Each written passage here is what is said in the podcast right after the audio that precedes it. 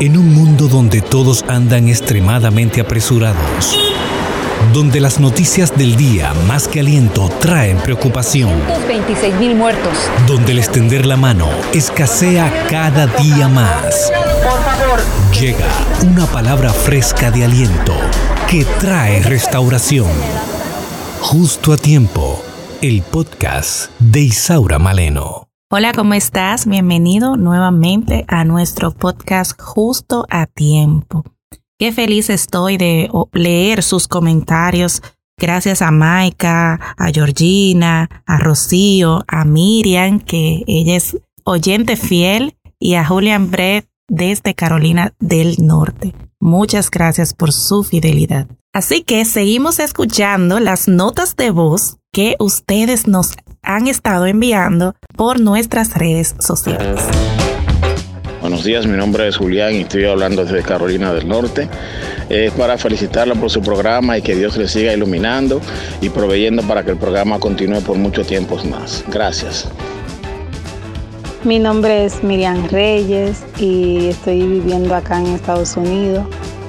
Y el programa ha sido para mí algo especial porque en el momento que yo estaba con una depresión horrible porque mis hijas están viviendo allá en el país y yo aquí y la situación que se está viviendo en el mundo entero, bueno, pues yo tenía, me sentía como perdida. Y escuchar los devocionales y escuchar el programa y ver las promesas que tiene Dios para con nosotros y que y saber que si él no falló en aquel tiempo, no ha fallado aún, no va a fallar. Entonces, saber eso es algo que, que te levanta, es algo que te sana. Para mí ha sido algo que no lo puedo explicar con palabras. Eh, me gusta mucho el programa. No me pierdo uno y de verdad le doy las gracias a usted, Isaura, y a su equipo. Que Jehová les siga bendiciendo y que sigan adelante con el proyecto. Muchísimas gracias. Ahora seguimos estudiando el libro de Lucas. Recuérdate que no solamente lo leas conmigo, también aprovecha y dedica tiempo en el estudio de la palabra y léelo. Qué emocionante y qué gratificante es cuando nosotros leemos y estudiamos la palabra de Dios.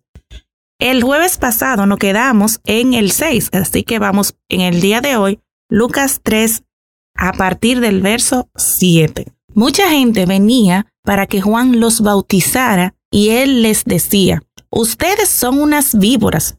¿Creen que van a escaparse del castigo que Dios les enviará? Muestren con su conducta que realmente han dejado de pecar. No piensen que van a salvarse solo por ser descendientes de Abraham. Si Dios así lo quiere, hasta estas piedras las puede convertir en familiares de Abraham. Cuando un árbol no produce buenos frutos, su dueño lo corta de raíz y lo quema. Y Dios ya está listo para destruir a los que no hacen lo bueno. La gente le preguntaba, ¿y entonces qué podemos hacer? Él les respondía, el que tenga dos mantos, comparta uno con quien no tenga nada que ponerse. El que tenga comida, compártala con quien no tenga nada que comer. Vinieron también unos cobradores de impuestos y le preguntaron a Juan, Maestro, ¿qué podemos hacer para salvarnos? Juan le contestó, no le cobren a la gente más dinero del que deben pagar. Unos soldados preguntaron, Juan, ¿qué podemos hacer nosotros? Él les contestó, ustedes amenazan a la gente y la obligan a que les dé dinero. Solo así le prometen dejarla en paz. No lo vuelvan a hacer y quédense satisfechos con su salario.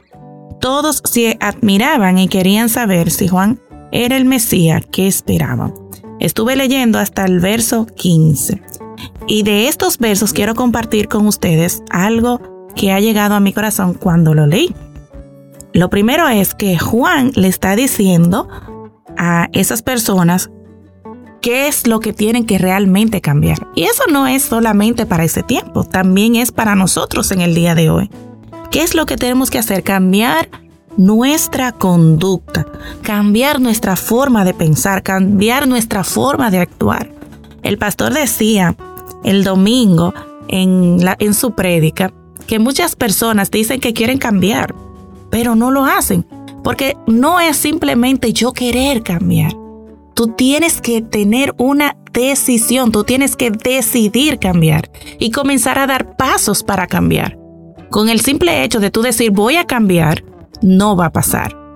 Así que todos debemos poner de nuestra parte. Dios nos, va a ayudar, pero también tienes que poner de tu parte.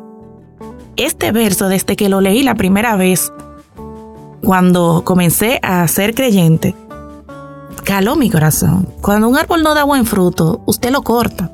Si usted siembra una mata de plátano, una mata, por ejemplo, en el caso mío, sembró una mata de lechosa y yo vi que no estaba dando lechosa, ¿cuál es el objetivo de yo tenerla ahí? Pues yo la corté, ¿verdad? Asimismo, todo el que no dé fruto va a ser cortado. Y dice ahí que ya está listo.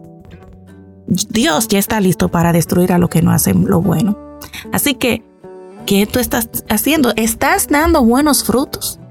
¿O simplemente estás existiendo?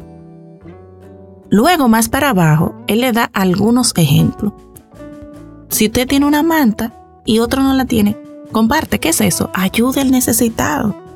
¿Qué dice después más para abajo? Si vienen unos cobradores, no cobren más del dinero que usted tenga que comprar. No abuse del, del pobre si ustedes ven a una persona también que esté pasando hambre, también dele de comer. Ayude a su prójimo. Ayude.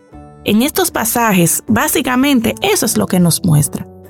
Debe haber un cambio de mente. Debe haber un cambio en nuestras vidas. Debe haber la disposición también de ayudar al Señor el Señor no necesita de nuestra ayuda, pero Él nos puso aquí con un plan. Yo siempre digo eso, el objetivo que tú tienes aquí en esta tierra es ser colaboradora del reino de Dios. Ayuda al necesitado. El que necesite de ti, pues dale. Si tú tienes dos, dos de algo y tú sabes que hay alguien que necesita uno, pues dáselo. Miremos más al Señor y quitémonos toda esta avaricia del mundo, toda esta codicia, todo este, todo este deseo de tener cosas solo para mí. Oro al Señor para que haya un cambio de mente, un cambio de mentalidad, que precisamente eso es lo que tiene que ver con el arrepentimiento, metanoia, cambio de mente, que haya un cambio de mente en nuestras vidas. Ora conmigo.